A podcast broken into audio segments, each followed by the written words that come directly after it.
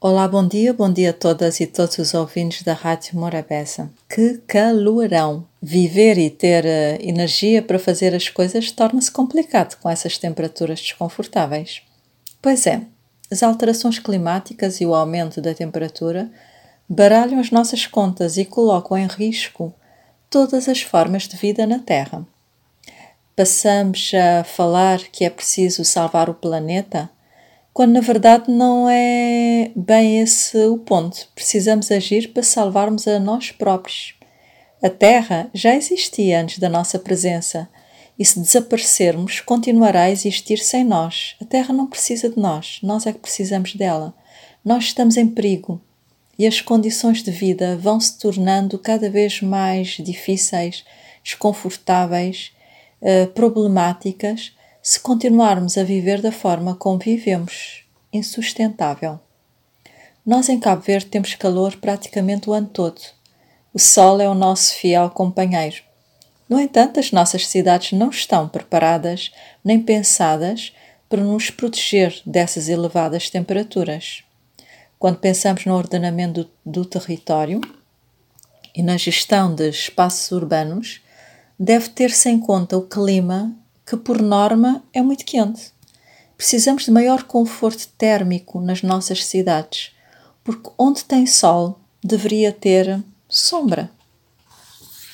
Faz imensa diferença termos mais sombras nas nossas cidades.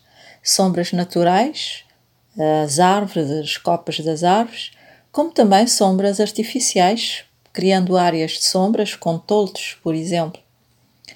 Uh, fontes e repuxos com água para as pessoas refrescarem. As cidades devem ser pensadas e repensadas, tendo como foco, como centralidade, as necessidades das pessoas. Fora as praias, onde é que as pessoas poderão se refugiar do calor? Existem decisões políticas que interferem diretamente no clima e na melhoria das condições de vida das cidades. E a importância do meio natural é uma delas. Precisamos de mais infraestruturas verdes. Jardins, parques urbanos devem merecer a mesma importância que a parte edificada da cidade.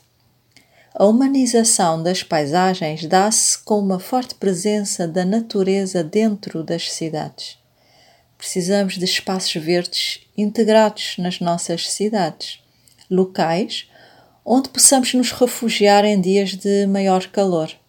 Está provado cientificamente o efeito calmante das árvores no nosso corpo, sem falar no fato uh, de diminuir a temperatura das cidades, proporcionando sombra fresca e alternativa de lazer para a população. As cortinas de vegetação nas cidades também contribuem para a redução da poluição sonora existente. É possível aumentar as condições ambientais nas cidades isso só acontece se houver uma maior atenção uh, no que tange as opções que são tomadas. Há espaços verdes na cidade sem sombra. Se há sombras, não há bancos para as pessoas usufruírem confortavelmente dos mesmos. Opta-se pela asfaltagem, quando o asfalto provoca a impermeabilização do solo contribuindo para o aumento da temperatura nas cidades e piorando a qualidade de vida. A existência de espaços frescos em que qualquer pessoa possa gratuitamente usufruir, conviver, beneficia as comunidades.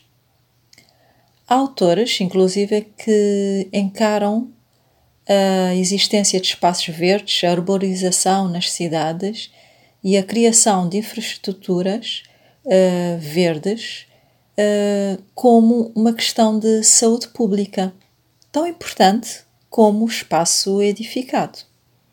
Santo Agostinho, nos seus sermões, dizia que a cidade são os homens e não as casas.